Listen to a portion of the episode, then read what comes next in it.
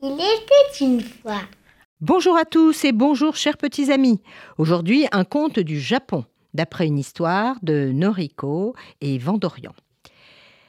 Un jour, Kazuo allait au village. Kazuo était un jeune homme brun, gentil. Il était très apprécié des gens du village car il était discret, généreux, sans histoire. Comme chaque fois, ce pêcheur portait sur l'épaule un bâton sur lequel il avait attaché deux paniers. Il comptait, comme chaque jour, retrouver son ami Zou, avec lequel il pêchait. Et comme chaque jour, ils pêchaient ensemble, puis allaient vendre ensemble leurs poissons au marché. C'étaient des amis fidèles. Ce jour-là, le ciel était bien calme et le soleil radieux, c'était une très belle et agréable journée.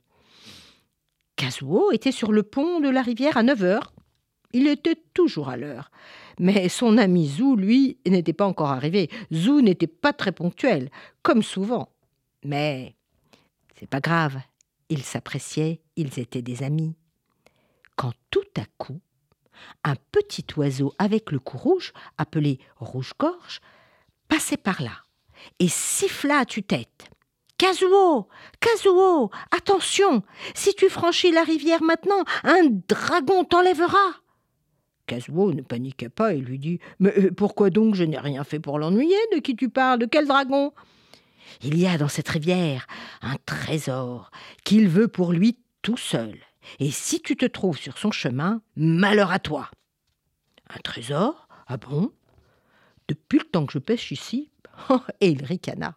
Mais tout de même, cela l'intriguait.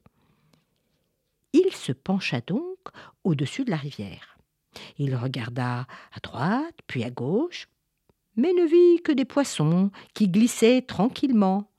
Ah ouais, ouais, c'est cela. Bah, c'est cela. Pas de trésor. Enfin, si, euh, juste de jolis poissons. Ça, c'est un joli trésor. Quand soudain, entre les plantes aquatiques qui se balançaient dans le courant, une sirène apparut. Oh, quelle beauté Avec des cheveux longs, étincelants et des écailles d'argent, elle se coulait entre les algues. Oh, quelle beauté Casio fut fasciné, mais il n'eut pas peur. Il resta sans bouger à admirer la belle sirène.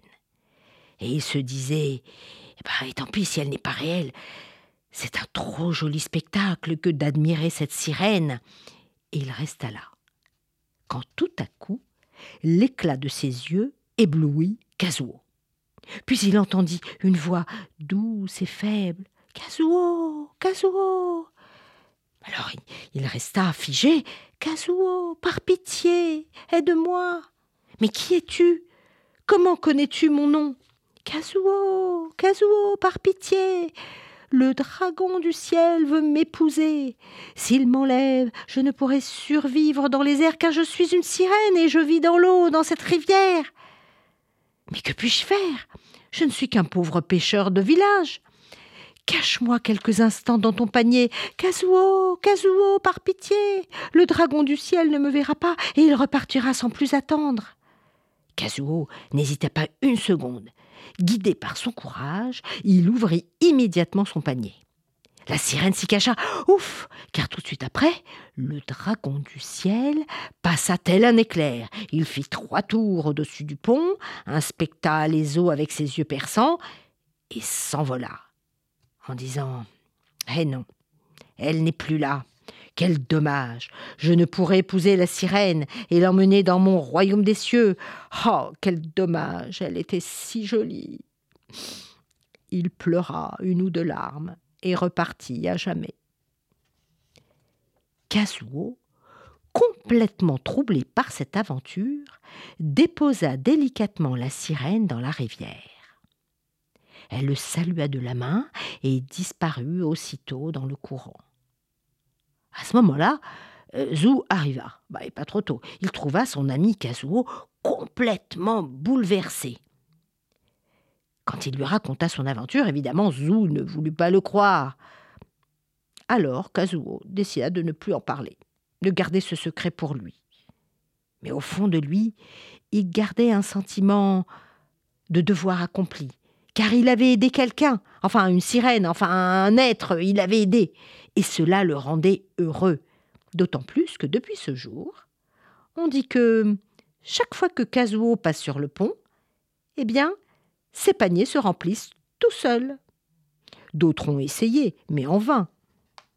Enfin, chers petits amis, vous avez compris que cette histoire illustre une belle valeur, aider son prochain, sans rien demander en échange, juste pour venir en aide. Une belle action est toujours récompensée un jour ou l'autre, mais dans un premier temps, elle est récompensée par un sentiment profond de satisfaction personnelle. Quel bonheur de rendre les autres heureux. Au revoir à tous.